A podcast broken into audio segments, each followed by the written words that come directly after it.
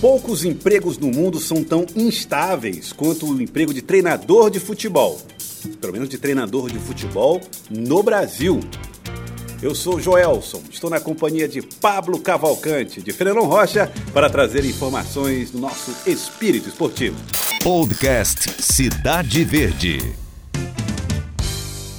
O Campeonato Brasileiro de Futebol já fez com que 15 profissionais da área perdessem seus empregos. E olha, não importa o currículo, você pode ter sido pentacampeão mundial de futebol, você já pode ter sido campeão brasileiro várias vezes, você já pode ter acabado de deixar o time, mas você tem a chance de voltar.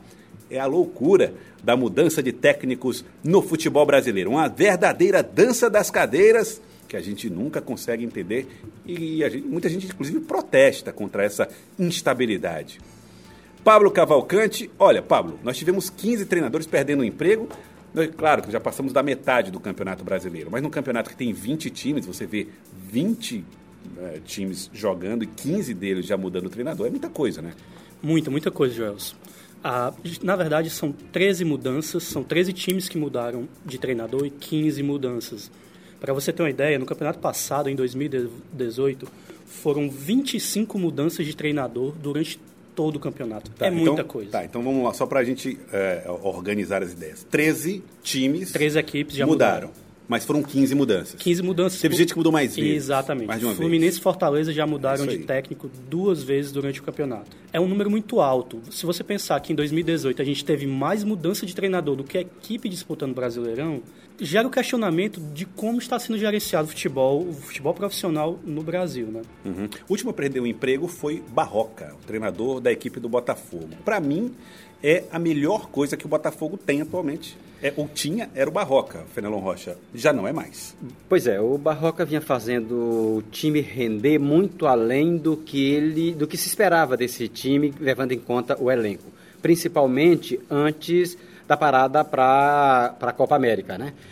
Antes da parada da Copa América, o Botafogo sempre esteve entre é, os dez primeiros, às vezes entre os seis primeiros.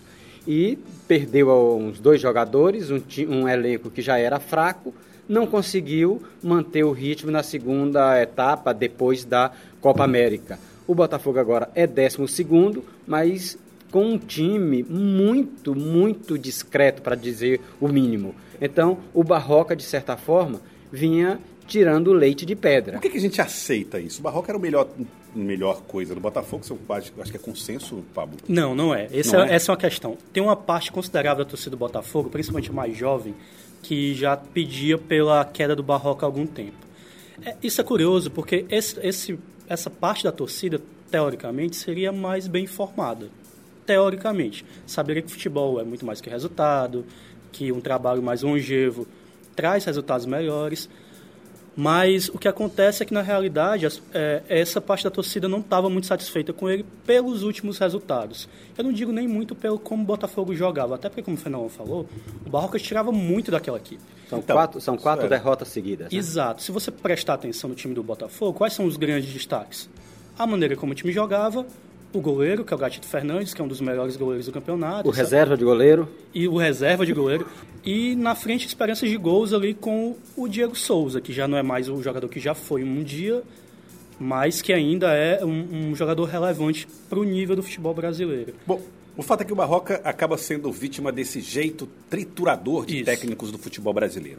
E vamos lembrar que nós vimos aqui perder o um emprego. O Abel Braga no Flamengo, com aquele time forte do Flamengo, mas o Abel acabou perdendo o emprego, apesar de ter sido campeão carioca, campeão da lendária Florida Cup.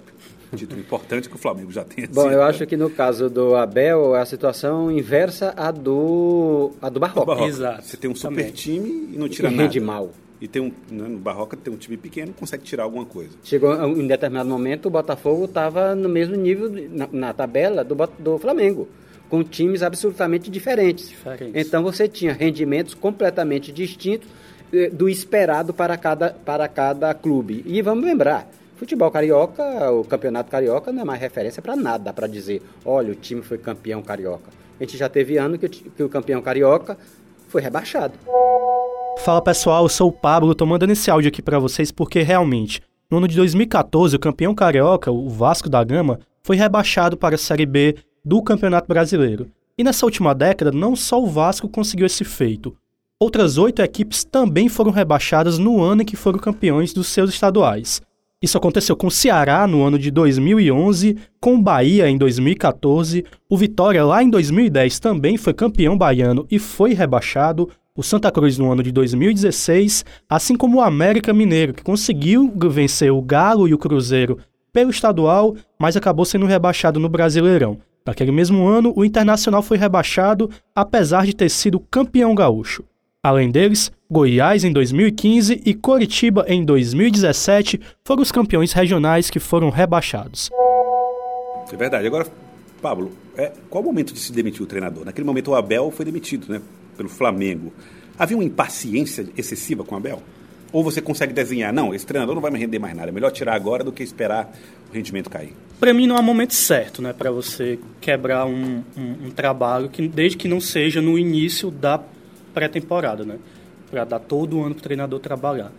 Mas naquele momento talvez tenha sido porque o clube tinha acabado de ser campeão carioca, era início de competição do Campeonato Brasileiro, era também estava numa fase de Libertadores que ainda não estava naquela questão do mata-mata.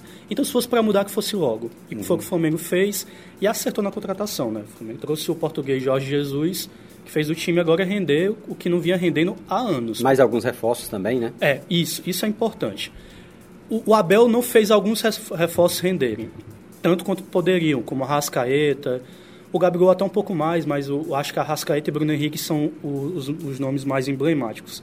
Porém, se você tirar que o, o, Abel foi demitido na sexta rodada e esses reforços chegarem no final de janeiro, começo de fevereiro, é pouco tempo. Ao mesmo tempo que a gente cobra muito, que cobra que treinadores tenham tempo para treinadores mais jovens é. ter um tempo para trabalhar suas equipes, é, esse, esse argumento não pode sumir com treinadores mais experientes. No caso do Abel ou de outros treinadores, o, a gente ainda vai tocar no caso do Oswaldo de Oliveira, no Fluminense, mas o Oswaldo passou pouquíssimas rodadas no Fluminense. Foi fritado. Foi, foi fritado muito rápido. Muito rápido. Bom, eu, quando vocês falam do fritada, é, de que houve com o Oswaldo de Oliveira, a gente traz uma realidade que é triste do futebol brasileiro. A gente tem um futebol brasileiro em que os clubes são muito mal administrados, há uma politicagem excessiva, é, clubes em que os, o plantel ou alguma, alguma estrela do plantel manda mais até que o dirigente do clube, muito mais ainda do que o treinador. E a gente pode ó, falar do caso do Abel, do caso do Cruzeiro em relação ao Rogério Senna, e que traduz um pouco, da, ou muito talvez, da bagunça que é o futebol brasileiro em termos de gestão, de projeto, porque no fim das contas a gente tem clubes que são geridos em função do humor do líder do elenco, do humor do presidente ou, às vezes, do humor de um líder de torcida organizada. O, o que fica claro para mim é que não há planejamento de uma ideia de futebol, do que se jogar. Você pega o futebol que o Abel Braga treinava o Flamengo, sem entrar no mérito de bom ou ruim, é completamente diferente do Jorge Jesus. Acertou quando trouxe o Jorge, o Jorge acertou. Mas por que, trouxe o Abel antes? Sabendo quem era o Abel. Sabendo quem Não era enganou o Abel. ninguém. Né? Exatamente. Isso vale para o Oswaldo, então?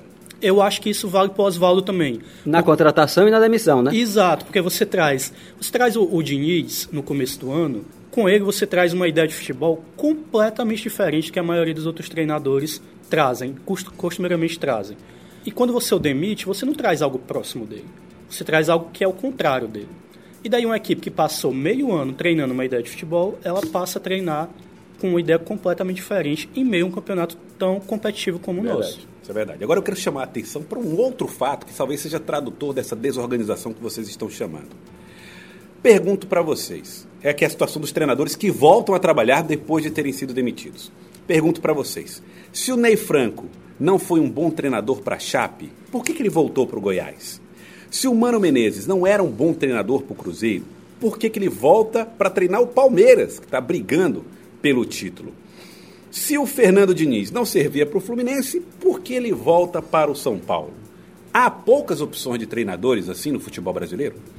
Eu acho que esse é um fato a ser considerado. A gente tem poucas opções, as renovações foram poucas, a gente teve algumas promessas Algumas delas não se materializaram, vamos lembrar aqui do Jair Ventura, que se projetou ali no Botafogo, fez um trabalho interessante no Botafogo, foi para o Santos, fez um, um, trabalho triste no Santos e não conseguiu se firmar como uma alternativa real dentro dos nomes novos que estão surgindo. O próprio Fernando Diniz tem dado sinais de, de, de, assim, Passos, passos atropelados. Vai para um lado aqui, mostra um sinal positivo, depois mostra um sinal não muito promissor de outro.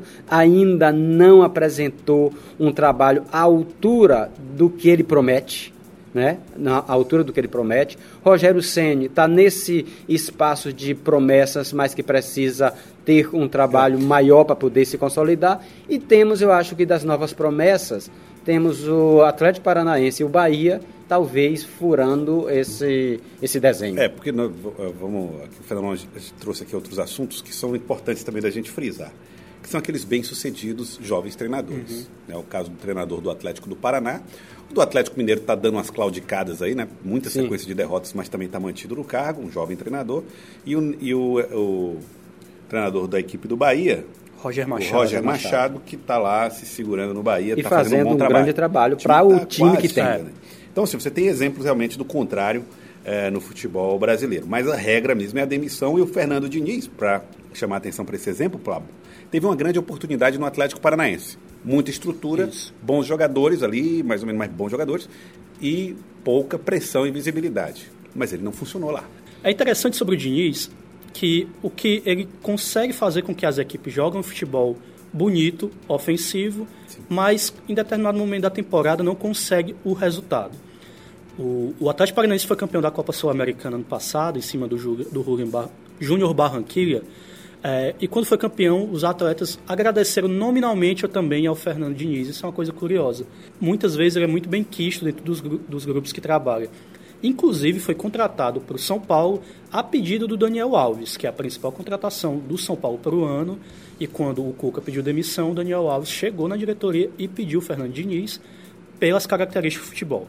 Eu acho que ele nunca teve um elenco tão qualificado como ele Quanto tem agora. São Paulo.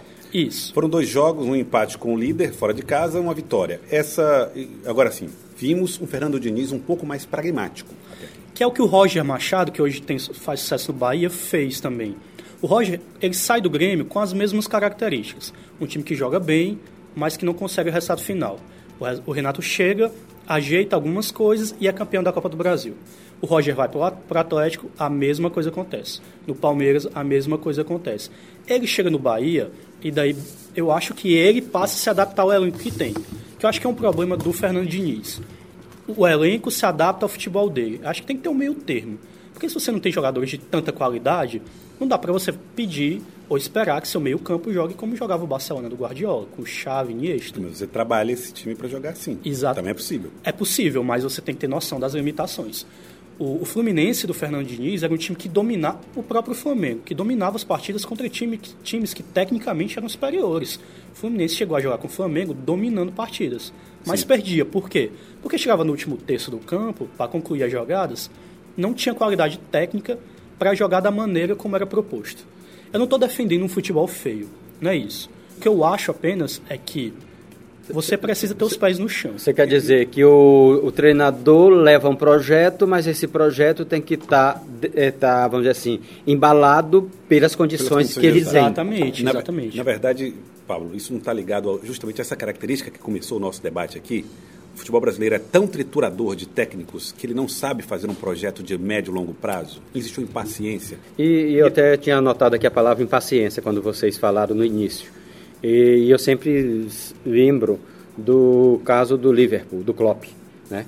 O Liverpool, quando contratou o Klopp, o Klopp na primeira entrevista disse: em quatro anos eu dou um título para o o Liverpool. Se ele fosse no Brasil, ele teria sido demitido em seguida em São da entrevista. Paulo, tá na fila aí já. É. Daqui a quatro anos eu dou um título. Aí, depois da entrevista, a torcida organizada iria pedir para ele ser demitido. Então, e a diretoria iria aceitar. E vamos, vamos falar um pouquinho mais para a gente já falar de outro, outro aspecto uhum. dessa questão, que é o seguinte: nós estamos falando aqui de jovens treinadores, treinadores promissores que chegaram com proposta nova, que tem muito para provar, que foram vítimas das demissões. Mas tem alguns que já provaram bons resultados. Luiz Felipe Scolari, Cuca, e nem esses com bons times conseguiram render. Alguns treinadores do Brasil já perderam o passo? Já estão fora do que é a realidade do futebol? Eu acho que sim. Eu acho que se a gente olha, vamos pegar, Abel Braga, já tem títulos e títulos para mostrar? Tem. Tem mostrado um futebol razoável nos últimos anos? Em nenhum clube. Hum, isso. Vamos para o Luiz Felipe Scolari. Tem títulos para mostrar? Tem. Tem título, inclusive, de Copa do Mundo. Tem feito um trabalho extraordinário, mesmo o campeonato do Cruzeiro? Olha, um futebol eficiente, mas extraordinário não. Né? Então, a gente tem alguma, alguns nomes aí co- colocados. Vamos pegar o Oswaldo, esse sim, que foi campeão, foi, foi campeão mundial. E hoje, o que é que ele tem apresentado nos clubes, às vezes com um elenco razoável, às vezes não, o resultado tem sido o mesmo, um futebol sofrível. É. O, aí a gente tem dois casos que eu acho diferentes. Por exemplo, o Filipão. É, o futebol que o Filipão joga é o mesmo da década de 90, que os times do Filipão jogam. É o mesmo estilo. E ele conseguiu ser campeão com o Palmeiras ano passado jogando dessa forma. Um, um time que não era brilhante, mas toda rodada estava lá, fazendo os três pontos fazendo, e vencendo os jogos. Campeonato Brasileiro de Pontos Corridos premia esse tipo de, de, de futebol. Você- Pragmatismo. pragmatismo, eu, também, eu acho. Claro que equipes que são que sobressaem com qualidade técnica, como o Flamengo faz agora, também podem ser campeãs. Não estou dizendo o contrário. Só dizem que esses técnicos, eles muitas vezes para os cartolas parecem ser mais seguros. Eu diria não que necessariamente são, mas só na, parecem. Na, me- na mediocridade, a, a efetividade sobressai. Quando você tem muitos jogadores bons, como tinha o Palmeiras, e consegue jogar um futebol minimamente seguro, você tem um time competitivo. O Palmeiras sempre foi competitivo. O Palmeiras humano hoje, do Palmeiras humano Menezes hoje, joga um futebol não muito diferente do que jogava antes, porque o elenco é competitivo. Mas se você comparar o futebol que joga o Palmeiras e que joga o Flamengo, por exemplo, há uma diferença muito grande. O próprio Santos, o Santos tem um elenco muito abaixo do elenco do Palmeiras. Mas a proposta do treinador é completamente diferente. E vamos lembrar que nós estamos falando aqui de ultrapassados, não tem nada a ver com idade. Isso. Afinal de contas, estamos falando do Jorge Jesus aí, que é um senhor, né? Já E se 100 você anos. quiser botar o, o Angel Fux, O Argel Fux. o Argel, um novo colocar o treinador Argel novo, Fux, né? é, É, novo, com um pensamento com meio pensamento velho. antiquíssimo. E o, e o Renato Gaúcho, que é um cara que não parece, mas o Renato Gaúcho já tem 57 anos, né? Tem aquele jeito novão, garotão, Garotão. mas ele está perto dos 60 anos e já tem uma estrada. Então ele não é um jovem treinador, né? Já é um treinador que, que tem uma, uma bagagem e também está fazendo um bom trabalho no Grêmio. Só uma questão que eu acho também bastante que vale a gente pontuar. Ah, a gente também não pode falar que futebol moderno é o futebol ofensivo. Como muita gente costuma comentar aí. Ah, o que que é atrasado? Ah, o Filipão é atrasado porque o Porque time ele dele é, é defensivo. defensivo. Não, você tem um Simeone que está há anos trabalhando no Atlético, no Atlético de Madrid, sendo um time competitivo demais, com um orçamento muito menor do que o Real Madrid, do que Barcelona. E o futebol dele é parte do ponto de uma defesa forte. E não é atrasado por causa disso. Sim. Tem Ah, variações táticas, exatamente. sabe fazer o- o jogador render. Exatamente. O jogador rende na mão dele. O time não apenas se defende, sabe contra-atacar. Porque também, se a gente for entrar nessa questão de que ah, futebol moderno é o futebol que ataca, é o futebol para frente. Então, a, o Brasil de 70 é o futebol moderno que de 2019. Aham. A, e é também. Bem observado. E a, a Holanda do Cruyff é tipo. É o futebol, caberia muito bem hoje no, em 2019. E, no Sabe? entanto, eles são super modernos para aquela época. Exatamente. E, na realidade, não são mais. que era uma época de construção, Construção, do futebol ainda. A gente vive uma época que não é a época mais de construção. É mais de adaptação, readaptação de estilos de jogo. E o caso mais emblemático do Campeonato Brasileiro de todos nessa história da dança das cadeiras dos treinadores. Rogério Ceni, o homem que foi e voltou. Saiu do Fortaleza, onde fazia um bom trabalho, foi para o Cruzeiro e acabou voltando para o Fortaleza. Primeira pergunta: o, Rog- o Fortaleza fez bem em receber o Rogério de volta? Para mim, não. Não pelo Rogério, mas pelo treinador que, tava, que estava lá, o, o Zé Ricardo. Ricardo. Não é que o Zé Ricardo vinha fazendo um ótimo trabalho no Fortaleza. E eu também acho que o Rogério Ceni não vai passar muito da décima colocação ali na tabela com o time que tem, não. Não, ele avisou isso antes de começar o Isso, campeonato. né? exatamente. A questão para mim é, você demite o treinador, traz um outro treinador. Ele não foi demitido, vamos lembrar, né? Ah. Ele pediu para sair. É, você pediu para sair, é bem verdade, ele não foi demitido. Mas ele sai e você traz um outro treinador para continuar esse trabalho. Quando o Rogério sai do Cruzeiro, a primeira coisa que o Fortaleza faz é, no dia seguinte é demitir o Zé Ricardo para trazer ele. É falta de profissionalismo. Pô, mas- Tradução de enorme. desrespeito, né? É, Desrespeito mas- total com Mas o o treinador. Ricardo tomou uma goleada, né? Mas aí, quando o Rogério tomar uma goleada, ele vai ser demitido também? E esse vai ser o, o critério? É, de, de qualquer forma, eu entendo o, o Pablo, quando ele faz essa consideração de que há um equívoco na recontratação, talvez o resultado até apareça mais do que com o Zé Ricardo, mas mostra muito claramente que o clube não tem um projeto específico, que vai na- no emocional, que traz o, o Rogério de volta para festejar a torcida, que realmente estava muito feliz com, com, com o Rogério, um Rogério que sim, Mas foi só avaliação isso? Porque, na verdade, ele fez um trabalho bom, né? Não, Sim. ele fez um Sim, fez um teve, trabalho, quando a gente diz que né? a, fili- a torcida Dizem que mexeu feliz, até no jeito de treinar e dos bastidores do Fortaleza, Sim. na estrutura, a ele, infraestrutura ele, do time mudou toda. ele depois dele. teve resultados e soube também azeitar a relação com a torcida. Então, ele sai muito bem com a torcida porque ele soube administrar essa relação e soube dar resultados. Um, um Fortaleza que tem o campeonato local, que tem o campeonato da Série B, que tem o campeonato da Copa do Nordeste. Então, são três títulos importantes. Dá para festejar? Dá para festejar. E aí, junta uma coisa com a outra, mas isso não deixa de é, acentuar a regra do futebol brasileiro. Ninguém tem o menor respeito pela relação com o clube, com a torcida, com o, treinador, sequer com os jogadores. Olha, nós vamos chegando aqui ao final. Eu ouvi vocês aqui e adoro, adoro a opinião de vocês. Vocês sabem disso. Eu, mas ficou me faltando uma resposta. Afinal de contas, é certo essas dessa dança das cadeiras ou certo o que se faz na Europa quando o treinador fica ali como Wenger, como o Ferguson, que ficaram ali no Arsenal e no Liverpool respectivamente por décadas. O Brasil adota a receita certa ou é a Europa que adota a receita certa?